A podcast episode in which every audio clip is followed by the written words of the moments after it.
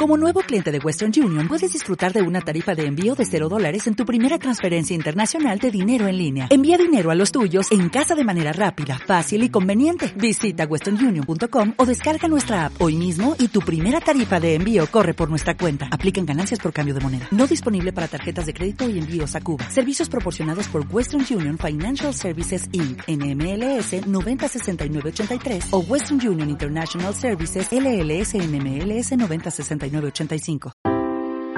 Toma la palabra. Un espacio de diálogo y reflexión sobre los derechos de la infancia.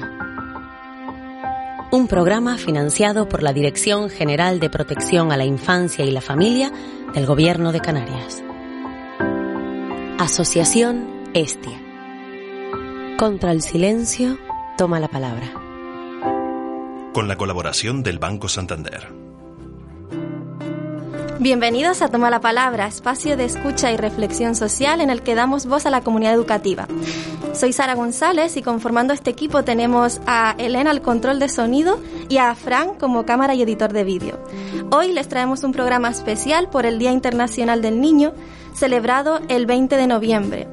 Pero antes de comenzar, damos la bienvenida a Nereida Castro, es la vicepresidenta de UNICEF en Canarias. Encantada. Y comenzó a formar parte de la organización como voluntaria en 1996.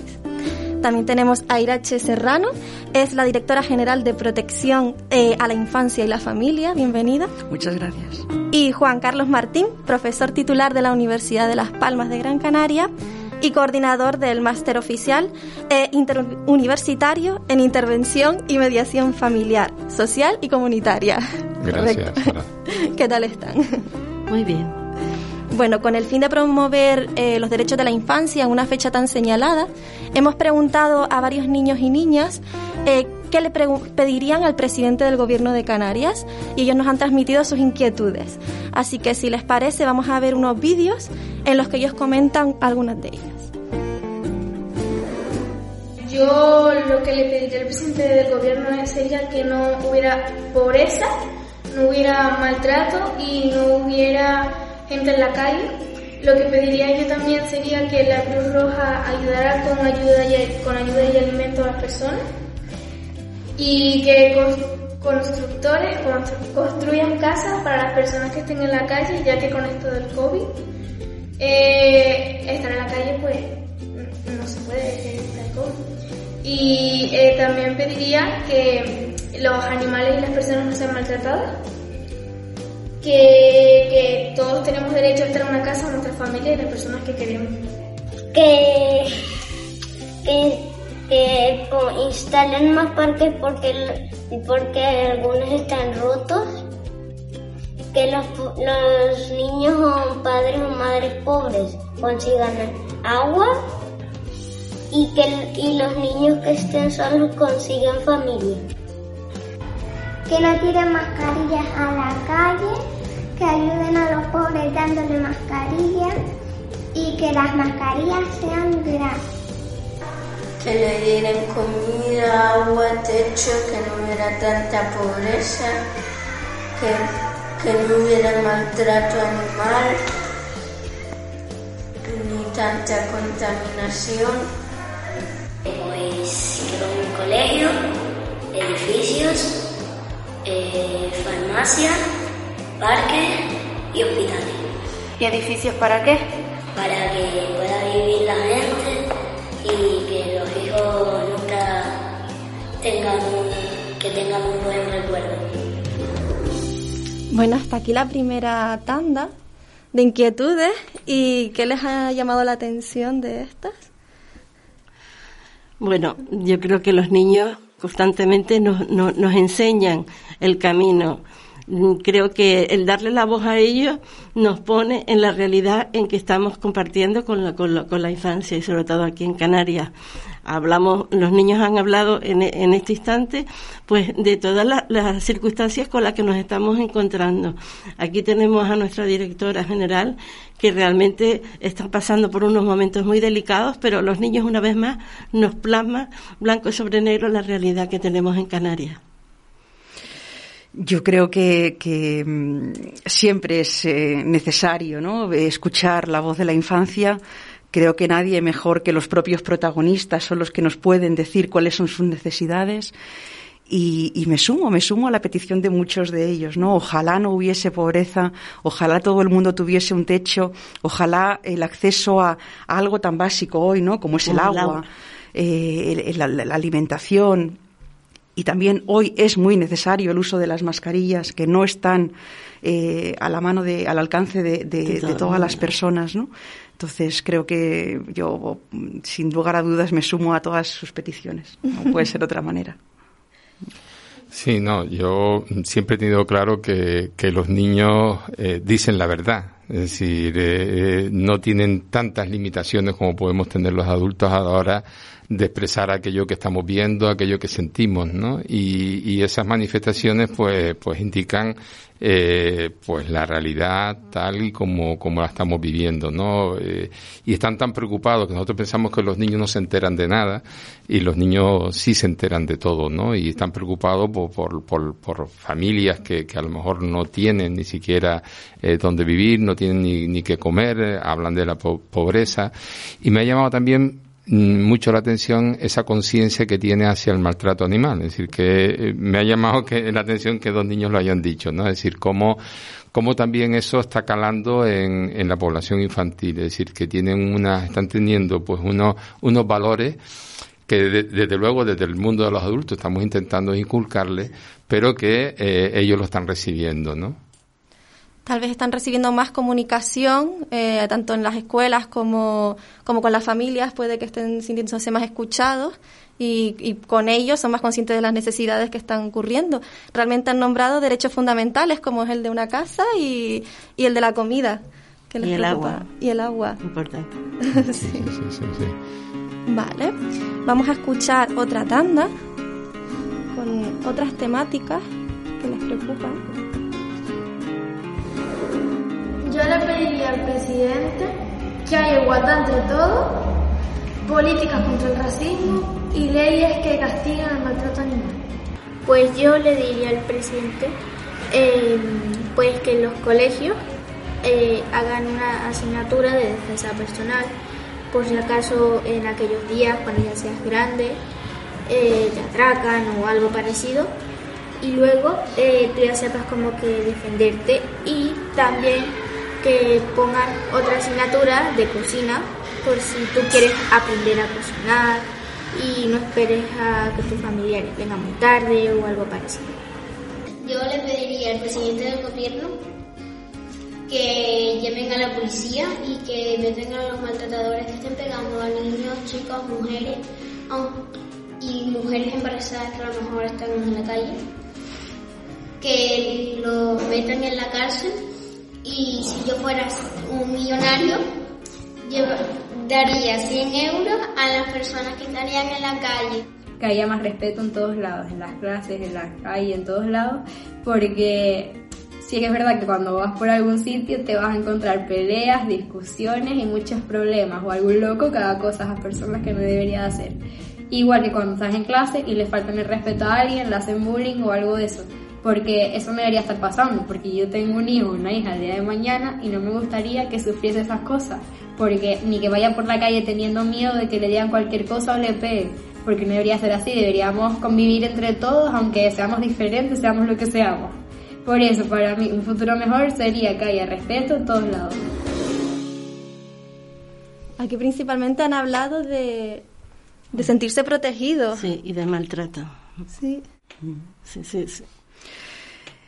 Yo creo que tiene que ver también mucho con la percepción que tiene la infancia de algo que venimos diciendo los adultos desde hace muchísimo tiempo, ¿no? Y es que asistimos a una crisis de valores, de valores tan fundamentales como el respeto, el respeto a la diferencia. Eh, apuntaban también temas de racismo, ¿no? En nuestra tierra en este momento estamos recibiendo muchas, eh, a muchas personas migrantes y también estamos percibiendo ya ese conflicto social porque parece que tenemos un gran problema a, tolerar esa diferencia, ¿no? Entonces, eh, me, parece, me parecen muy acertadas todas las apreciaciones que hacen los niños. Mm. Y apelo, apelo a, a, esa, a, ser responsables, a ser tolerantes, a, volver a, a volver un poquito a lo de antes, ¿no? Eh, eh, parece que hemos, hemos olvidado también que la escuela educa, pero es la familia la, escuela instruye, pero es la familia la que tiene que educar, ¿no? Y si no somos capaces de, inculcar esos valores desde la familia, pues probablemente tenemos que hacer una revisión, mirar atrás, porque en algo nos hemos equivocado, seguramente. Claro. Eh, una de las niñas comentaba una asignatura, pedía una asignatura de defensa personal.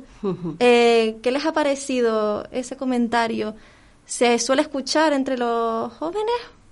¿O yo no sé si se suele escuchar, pero sí que creo que va en consonancia con, lo, que con lo que vemos en televisión en los últimos años, ¿no? Ese aumento de la violencia contra las mujeres, contra, contra las mujeres y también contra, contra las personas más desfavorecidas o más vulnerables, ¿no? Eh, clama al cielo. Clama al cielo que no podamos ir por la calle, clama al cielo que, que tengamos, que las mujeres sobre todo, que, que tengamos que pasar miedo por pasar por zonas en las que a lo mejor pues no están bien iluminadas o entonces eh, bueno a mí es un tema que me preocupa también mucho no pero creo que, que la generación que viene mm, viene también con las cosas muy claras. Yo creo que hay esperanza. Creo que hay esperanza. Creo que los niños de hoy que son el futuro de mañana eh, van a tener también una visión muy distinta de la que tenemos nosotros hoy, pero también mucho más realista con la situación eh, actual. Pero fíjate que hay una, una cosa que, que también me llama la atención, porque es eso, muchas veces son los menos escuchados, ¿no? Eh, intentamos decirles que continuamente que se respeten unos a otros, el tema que se traten iguales, todo esto se lo estamos diciendo, pero es que ellos ahora nos lo recuerdan a nosotros. Es decir, parece que ellos sí lo tienen asumido, perdón, y están viendo una sociedad donde todo esto está saltando un poco por, por el aire por diferentes cuestiones, ¿no? Pero lo vemos eh, como continuamente eh, en cualquier medio que ellos conocen, como puede ser en este caso eh, los medios de comunicación, pues, pues es que no se puede hablar, es decir, la gente ya no puede hablar, no puede debatir, eh, lo estamos viendo en el propio Parlamento a nivel nacional, es decir, que casi eh, es más importante lo que, cómo puedo hacerle daño al otro que tratar de aquello que le preocupa a la gente, ¿no? Entonces, eh, ellos lo están viendo y ellos nos lo están pidiendo a nosotros, casi nos los están exigiendo, ¿no? Porque es el futuro de ellos también, ¿no? Claro. Es, que mm, yo creo que ellos ven que hemos perdido las formas, ¿no? Y como bien decías tú, Irache, eh, también está el papel importante de la familia. O sea, el, en, el, en el colegio se instruye, pero la familia es la que tiene que dar esa proyección al, al menor de, de, respeto y, de, saber que no solamente él vive, sino que que tiene que aprender a convivir, ¿no? Yo creo que es importante. Eh, se ve que mm, mm, se encuentran inseguros, ¿no? Que no que, no les, que no les estamos dando una seguridad. Es difícil, realmente los momentos es difícil, pero como bien decías tú, hay crispación por todos los rincones y, ellos son los, los primeros que, que, lo reciben, ¿no? Lo que pasa, a, mí sí me gustaría, siempre lo hago, eh, sacar una lanza por, por, por, la familia en general, ¿no? Porque siempre digo, bueno, y aquí está la directora general, eh, pero siempre digo que a la familia se le exige todo, es la que tiene que educar, es verdad. Eh, pero nadie mm, apoya. Porque muchas familias no saben, nadie nace sabiendo ser padre o ser madre, ¿no? Entonces, necesitamos también desde las instituciones apoyar a las familias, es decir, en todo lo que tiene que ver su, su formación para, para promover la educación y el desarrollo de sus hijos e hijas, ¿no? Porque, porque pasa cualquier cosa y decimos, bueno, ¿cómo serán sus padres? O qué familia tienen, ¿no? Pero, pero es que esos padres, muy probablemente las situaciones personales por las que han pasado, necesitan ese, de ese apoyo, ¿no? Entonces, eh, siempre digo lo mismo, a la familia se le exige todo, pero luego le damos muy poco. Y yo creo que hay que, que, que invertir mucho más en el tema de, de, de, en el ámbito familiar y sobre todo en, en lo que es el apoyo a la formación a los padres y a las madres. a los padres. Antiguamente había escuela de padres que realmente en, en, algunos, en algunos momentos pues habían familias que, que, les, que, les, que, les, que les dio una luz, ¿no? Pero efectivamente la, la familia necesita ese apoyo para, para seguir trabajando con, con los hijos. Y disculpa, otro tema que trataron fue el bullying, que es algo que preocupa desde siempre en los colegios. Eh, ¿Cuál creen que es la clave para frenarlo, si es posible, o, o es algo que ya viene con nosotros, que, que no se puede eliminar el bullying, no se puede evitar. Me cuesta creer que seamos incapaces de erradicarlo. Me cuesta creer. Creo que mm, aquí tiene que haber una, una, suma también de apoyos, ¿no? Desde, desde educación, sobre todo, porque el bullying se da mucho en el contexto escolar y, tiene que ser una apuesta. Y, vuelvo a lo de antes, ¿no? Yo creo que hay un tema de crisis de valores. donde, donde se ha visto yo no sé ustedes, pero nosotros que somos más mayores, ¿no? En Nereida y, Juan Carlos, eh, en nuestra época esto no pasaba. Y si pasaba era algo puntual, algo muy residual y que se atajaba desde el minuto cero, ¿no? Yo recuerdo, por ejemplo, cuando iba al colegio, si, si alguna, en alguna ocasión el profesorado llamaba a mi familia, mm, vamos, jamás en la vida vi cuestionar a mis padres eh, e, esa opinión que podía lanzar el equipo educativo del centro con respecto a mí o con respecto a otro compañero, ¿no? Y ahora es todo lo contrario. Cuando, cuando surge la voz de alarma, automáticamente las familias se plantan en el centro cuestionando a los profesores pues, esto qué es no ¿Dónde, dónde hemos ido a parar entonces es un yo creo que es un tema delicado pero sin duda mm, hay, hay, que hacer también un esfuerzo. Tiene mucho trabajo. Sí, y además muy transversal, ¿no? Mm, Porque el bullying se da en el contexto escolar, pero se da también en otros contextos, se da en la calle.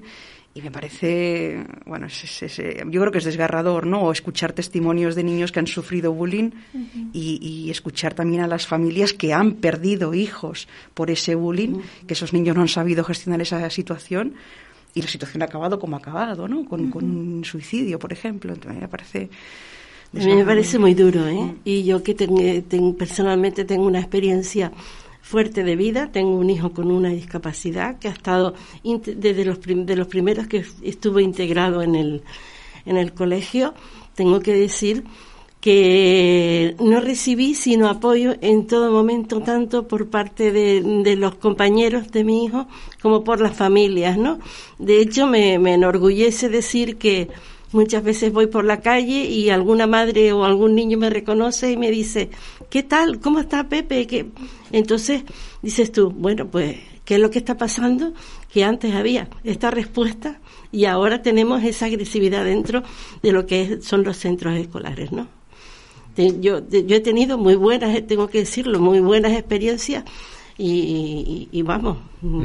Pero por eso eh, acabas de decir algo que es muy importante y ahora hay el gran debate con, con el tema de, de, la educación, ¿no? Pero hay que hacer una apuesta por la educación inclusiva, es decir, nadie mejor que aquellos que tienen un niño con alguna diversidad funcional sabe la importancia de que esté integrado con otros niños porque no solamente aprende la persona que tiene ese problema, sino que aprende los otros. Los otros aprenden mucho más a ver esa diferencia, a ver ese esfuerzo, a ver esa lucha. Yo creo que, que, que dan unos ejemplos increíbles de vida las personas que tienen diversidad funcional cuando están incluidos en el centro educativo con los demás niños. Es verdad que luego necesitan una atención especializada y para eso pueden haber horas para, para hacerlo, ¿no? Ahora, y diferentes y diferentes mm, mm, diferentes discapacidades. Claro, claro. Realmente mm, a ver, a la hora de, de mi hijo tenía una, una autonomía que podía estar en el centro que, que, que, estaba, ¿no? Pero claro. Pero aunque no tenga mucha, eh, es verdad que hay eh, un porcentaje de horas que tiene que tener una atención mucho más individualizada por su, diversidad funcional, pero está en el centro educativo, no es un centro eh, aparte. Es verdad que luego habrá casos que no, ni siquiera eso, pero en, la, en, la, en, la, medida que se pueda hay que invertir en, porque nos llevamos la boca hablando de educación inclusiva y después no fomentamos la educación inclusiva, no, la hay, hay muchas lagunas, ¿no? Y, y, yo creo que eso es necesario porque yo creo que ahí se despiertan muchas sensibilidades y sobre todo lo que ellos mismos hablan de respeto, de respeto, al diferente, ¿no? Y, y, y a veces sabemos que este, estos casos de bullying eh, eh, se, se ceban con, con los niños o niñas que son los más, entre comillas, débiles, en, ese, en ese momento, ¿no?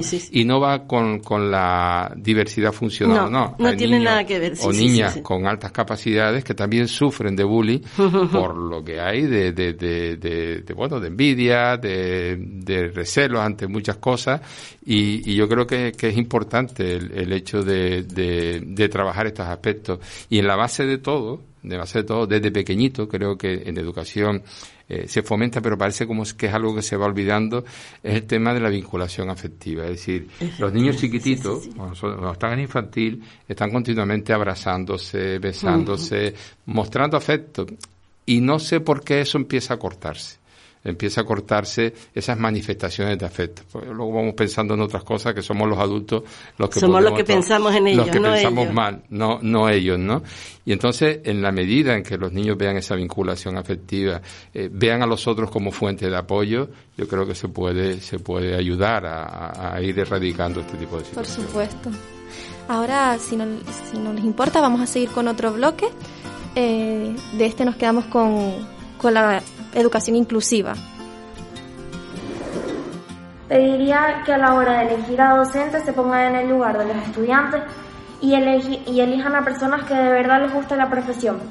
Eh, muchos profesores olvidan eh, que en algún momento estuvieron en nuestro lugar, entonces eso sería la razón.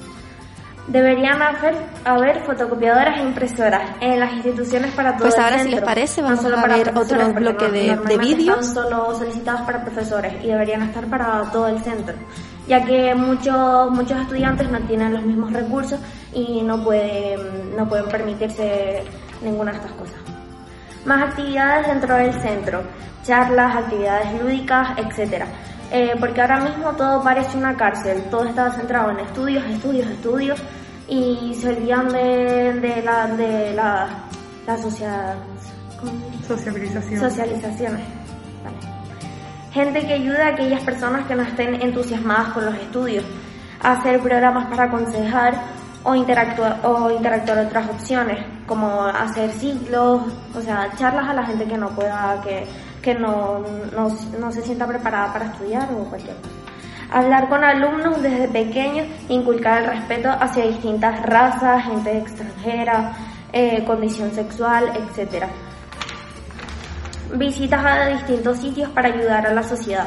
Por ejemplo, visitas a centros de acogida, a la cárcel, para concienciar a la juventud del futuro y hacer ver que hay más cosas de las que preocuparse, cosas a las que no damos realmente importancia que eh, le pido al presidente de Canarias que no haya más coronavirus, que vengan turistas porque dependemos de ellos, eh, que, todos los, que todos los niños y niñas eh, tengan tablets y ordenadores y no material para sus clases, que niños, niñas y personas tengan luz y agua en sus viviendas y todos los niños y niñas con los mismos derechos. Hoy en día es muy difícil ser niño o niña. Necesitamos más recursos electrónicos para para estudiar y que nos manden los deberes o que los compañeros nos mandan fotos de los libros si nosotros no tenemos. También necesitamos laboratorios y otras cosas para ayudar a las personas. Los niños son el futuro.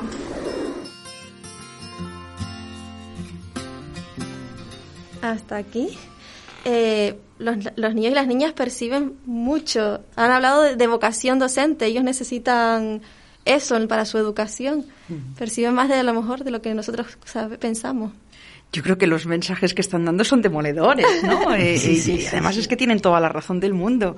Eh, yo, y lo comparto, creo que hay eh, gente que se dedica a la educación y que más le valdría dedicarse a otra cosa. Totalmente de acuerdo. Y esto es, ahora voy a tener ataques seguramente del colectivo de los maestros y maestras, pero mm, yo lo recuerdo en mi propia infancia, eh, mensajes de profesores y de profesoras, pero con, con de una forma muy explícita, ¿no? De, de, de eres un desastre, no vas a llegar a ningún lado. Pero bueno, ¿esto qué es? Y creo que esto a lo mejor se sigue reproduciendo hoy si los niños nos lo cuentan de esta forma, ¿no? Entonces tenemos que tener una sensibilidad muy especial, trabajar con niños. Yo creo que no todo el mundo puede trabajar con la infancia. Esto requiere de, no solamente de formación, que es muy importante, y de capacitación, pero también tiene que haber una parte de vocación. De vocación.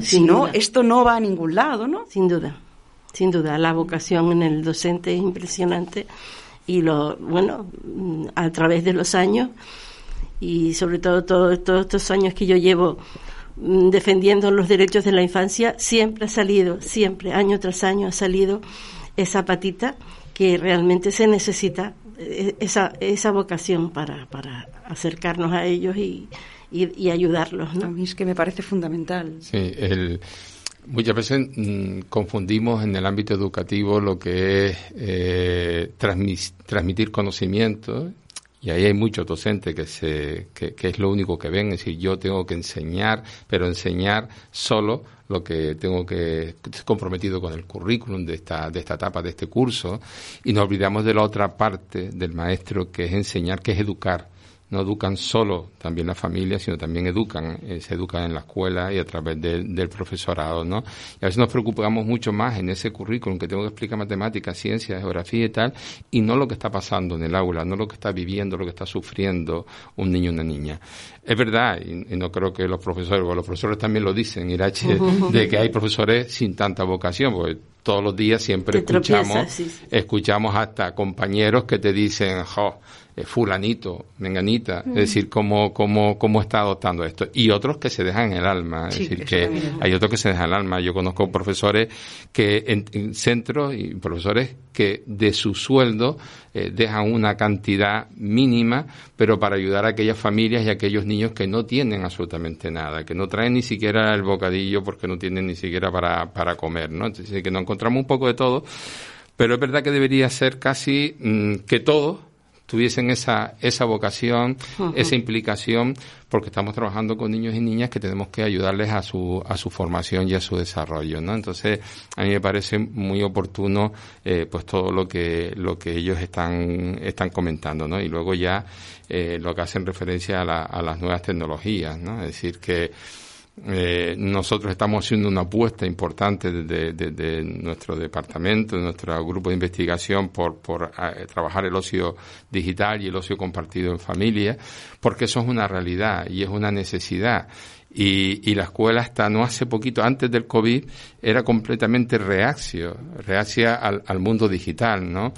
Y ahora ya, el otro, ayer creo que escuché a alguien diciendo, no, es que si no traen el móvil, es decir, están obligados a traer el móvil, si no nosotros le damos una, tableta, porque ya no pueden utilizar folio, ya no pueden trabajar cosas, todo tienen que hacerlo con los dispositivos eh, electrónicos. Digo, pues bien, bendito sea que utilicen por lo menos esto como una herramienta que es lo que es. Después hay que educarlos, ¿no? Y hay que, y hay que enseñar a los padres también a supervisar en temas de ocio, ¿no? La brecha digital está ahí, o sea que, es importante y, el COVID pues la ha dejado bien clara, ¿no? Y yo creo que eso va a tener que ser una apuesta grande por parte de educación, ¿no? y de, de, de, quien le competa, ¿no? Sí, sí, totalmente. Y además yo creo que lo hemos visto, pues, como bien cuenta Nereida, ¿no? Durante todo este tiempo de pandemia, y quiero sí, y además me, apetece hacerlo aquí públicamente porque creo que eh, gran parte de los niños y niñas que están institucionalizados en este momento, a día de hoy, han podido tener acceso a, las nuevas tecnologías gracias también a la aportación que ha hecho UNICEF en materia de materiales, eh, bueno, de tablets y de ordenadores para los recursos eh, alojativos para menores, ¿no? Es verdad que luego también el Gobierno de Canarias ha hecho una apuesta en ese sentido tanto la Consejería de Educación como en este caso la Consejería de Derechos Sociales a través de la Dirección General de Infancia, pero eh, hay una parte importante que ha sumado UNICEF y creo que eso ha facilitado que el, grueso de los niños y niñas que están en este momento en los hogares de protección pudieran tener acceso y que no se quedaran atrás con respecto al resto de compañeros. para nosotros ha sido una satisfacción poder atender esa brecha. Eh, como siempre, mm, nos quedamos cortos y necesitamos el soporte y la ayuda de, la, de, las instituciones, ¿no? Pero bueno, ya eso fue un impulso que ha, que ha hecho, ¿no es así, Lachi? Que, que la administración espabile en, en, muchísimas ocasiones. Yo creo que es el papel que nosotros tenemos como UNICEF, el provocar que, que las instituciones se impliquen en las necesidades de la infancia, ¿no? Hace falta esa motivación a veces para comenzar una un nuevo impulso. Vamos a escuchar el último bloque porque se nos acaba el tiempo. Al presidente del gobierno le pediría que el medio ambiente se cuidara más, que no hubiera tantos plásticos, que tuvieran cuidado con la mascarilla, etcétera, para que nuestros descendientes pudieran eh, disfrutar más de los más de, los montes, de los bosques, de, de todo no como lo estamos haciendo nosotros ahora, que está todo muy contaminado. Que los libros de lectura y del colegio se fueran más baratos, porque cuestan mucho ahora, que todos los niños conocieran a sus ídolos y ya está. lo que yo le pediría al gobierno sería de que ponga obligatoriamente en las calles, en las casas, el reciclaje y que se cobrara con multas a todas esas personas que tiraran basura, porque eso perjudica a nuestro, a nuestro futuro y a todas esas personas que vienen detrás de nosotros. Que los padres salieran antes del trabajo y que pudieran pasar tiempo eh, haciendo tareas, eh, jugando eh, todos juntos. Y luego que en el futuro tuvieran un trabajo, también tuvieran hijos que saliera todo adelante, que no fueran ni pobres y que tuvieran salud, eh, todo. Yo le pediría al, presidente del gobierno que primero los niños tengan una infancia buena, después que tengan buen estudio y trabajo, y que todos tengan una casa y familia, y que no haya pobres en el mundo. Yo le pediría al gobierno Pedro Sánchez de siempre y a la verdad que piense en todos los niños y niñas de toda la isla Canaria y de todo el en todo España y de los que se preocupen por todos los niños que hay y de los niños y niñas puedan ir al colegio a leer y a escribir y que tengamos muchos libros, le a seguir viendo a nuestros amigos y profesores y que siempre seamos felices y nos ayuden con todo del COVID-19. Adiós y gracias por escucharme. Qué preocupación por el medio ambiente también, ¿no? Y que, además es que es muy necesario, ese es el futuro del, nos estamos cargando el futuro del planeta. Y creo que, que, en ese sentido también tenemos que ser responsables. Creo que ya hay, existen, ¿no? A lo mejor lo que, el problema es que nunca nada es suficiente, ¿no? Pero, pero tiene que existir conciencia con, con respecto al medio ambiente, porque además de eso depende también no solo eh, todo el tema del cambio climático, sino nuestra propia alimentación, ¿no? Si seguimos contaminando agua, si seguimos contaminando los campos, mm, alguien se plantea que eso es lo que luego ingerimos a través de los alimentos. Entonces me parece también muy acertado. Lo interesante es que ellos están concienciados, ellos nos van a enseñar.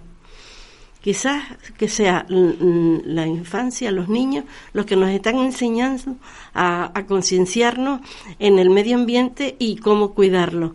Tuve la oportunidad de estar en unos talleres en la laguna de la Agenda 2030 antes de este confinamiento y me asombró lo que mm, eran adolescentes, los recursos que tenían para, para poder mantener este planeta mm, mm, sano, ¿no? Eh, nos están educando, ellos nos están educando y quizás sea, seamos la familia la que tenemos también que poner una vez más oído a lo que ellos nos están reclamando. Hay una cosa que es importante. Muchas veces cuando hablamos de socialización, siempre pensamos que es el adulto quien socializa al niño, pero el niño también ayuda a socializar al adulto. En toda la vida, en toda la vida, y además todos tendremos ejemplos, que te va a saltar el semáforo en ámbar y te dice, te ha saltado el semáforo, o ahora está en rojo, párate. Es decir, ellos son esponjas ellos, ellos reciben lo que en realidad le estamos intentando eh, inculcar, pero que, que después ellos no lo recuerden. Decir, oye, tú me has dicho que esto no hay que hacerlo, no lo hagas. Es decir, no, no lo digas solamente por decirlo, ¿no? Y hay otra cosa que me ha llamado mucho la atención y, creo que también es importante y que desde la Dirección General eh, me consta que, que, es uno de los objetivos, que es la conciliación familiar, eh, familiar ¿no? Es decir, lo decía esta niña, es decir, que, que los padres puedan pasar más tiempo con sus hijos en casa, que podamos jugar juntos. Eh, el tema de, del ocio compartido en familia a mí me parece que es fundamental, es una de las funciones de la familia fundamental, porque ahí no solamente se transmite valores, se conoce mejor a los hijos y se puede perfectamente supervisar mucho mejor, sino porque también es una forma de cohesión de la propia de la propia familia, ¿no? Es decir, la familia empieza a perder esos vínculos que nunca se pierden, pero empieza a perder cosas, ¿no? Eh, cuando no comparten cosas juntos, ¿no? Entonces yo creo que que la dificultad que esta sociedad pues está poniendo con el tema del trabajo y, la falta de conciliación pues pues va eh, en detrimento precisamente de, fomentar ese, ese desarrollo y esa educación a los hijos e hijas. Disculpa, se nos acaba el tiempo, así que tenemos que terminar el programa. y muchísimas gracias tanto por vuestras ideas como por cómo colaboran en la educación y con las familias. Y bueno, hasta aquí el programa especial en homenaje a todos los niños y niñas. Les recordamos también que pueden enviar sugerencias y comentarios a nuestro correo electrónico toma la palabra arroba asociacionestia.org y además nos pueden encontrar en las redes sociales, en YouTube y en Spotify con el nombre Asociación Estia. Nos vemos en el próximo programa para tratar más derechos de la infancia. Muchas gracias. Muchas gracias. Asociación Estia. Hablemos en positivo.